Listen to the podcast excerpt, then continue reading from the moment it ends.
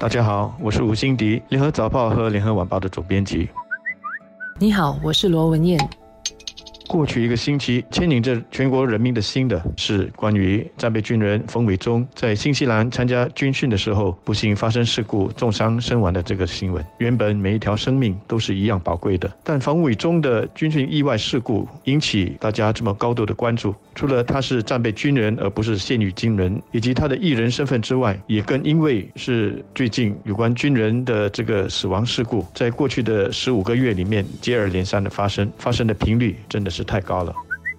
很快就有人算出来，从二零一七年九月到现在的十六个月里，共有五名新加坡军人在服役与军训时身亡。上一次的不幸事故刚刚在去年年底发生，接二连三的事故自然会让国人关注我们的服役和军训是否安全措施做得到位。像我一样家中有儿子的父母，更是担忧自己辛辛苦苦带大养大的儿子，把他送去当兵，自己是不是要天天都提心吊胆呢？网络。桌上更有人借题发挥，把责任推到武装部队和政府上面去，甚至质疑是否有国民服役的必要性。彻查这起事件发生的原因是绝对有必要的。当局已经设立独立调查委员会，彻底调查这起事件，并提出改善的建议。虽然初步的调查结果已经出来，但酿成悲剧的实际情况到底是怎么一回事，还是有不少疑点。包括冯伟忠为何会站在炮尾的正后方？为什么他不能及时避开移动中的炮管？在炮车内的另外两名人员为何不能停止炮管下降，确保人员安全的标准是否都获得执行？还有是谁负责启动炮管下降的？而启动时，冯伟忠是否知道？对事件的彻底调查，我们才能从中发现和纠正可能的疏漏，加强军训的整体安全性，避免不幸的事故再次发生。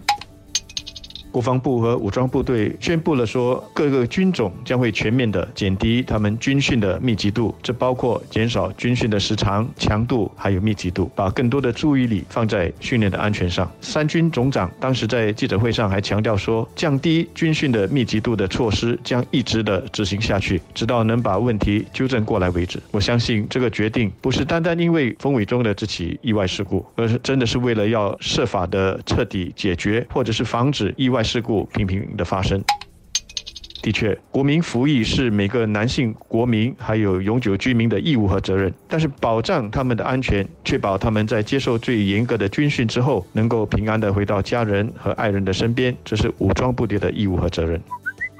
但我更希望这次的调查也能够检讨这十六个月来发生五起事件是否有一定的共通性。我认为这会是避免悲剧再次发生更重要的一个检讨环节。过去二十年来，武装部队每年平均只有一起军训死亡事件。从二零一三年到二零一六年这四年期间，更是没有一起死亡事故。那为什么会在过去十六个月里就发生了五次？军队里是否有更深层次的文化问题？是否？是在连续四年零死亡率后，就开始出现一种对安全怠慢的心态，导致对安全的重视度不够。是否因此而导致在军训时，军人没有严格遵守或执行安全流程？毕竟，即使体制、流程和措施再健全，也都可能因为人为的因素而出现问题。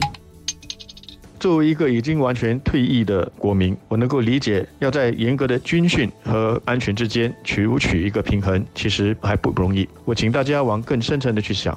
军训的目的是为了什么？是为了要让我们的年轻国民更强健吗？当然不是这样简单，是要让他们在需要的时候为国家执行军事的任务，保家卫国吗？是，但也还不是这样简单。那是为了什么？其实军训要那么严格，那么逼真，最终的目的就是要确保在需要军人上战场的时候，他们除了能够执行和完成他们的任务之外，还要能够安全的从战场回来，回到他们的家人身边。很吊诡，是不是？如果我们的军训太过的随便，太过的马虎，不讲求逼真，那武装部队其实是没有尽好他的责任。而如果真的需要这些军人上战场来保家卫国的时候，其实是让这些军人去送死，因为他们并没有在和平的时候获得了充分的训练，做好充分的准备。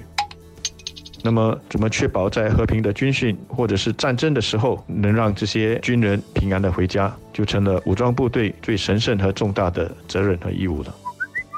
国防部长黄永红医生在一月二十四日的面部贴文中强调军训安全的重要性时，也提到了任何军人只要察觉到军训中存在不安全的做法，必须立刻通知上级军官或者直接喊停，以保护自己和同伴的安全。他也说了，在军训中做出对的决定，能保护军人的生命安全，没有人应该害怕这么做会受到纪律的处分。黄永红医生的这段话对我来说，似乎暗示了军人对安全的意识和重视程度必须加强。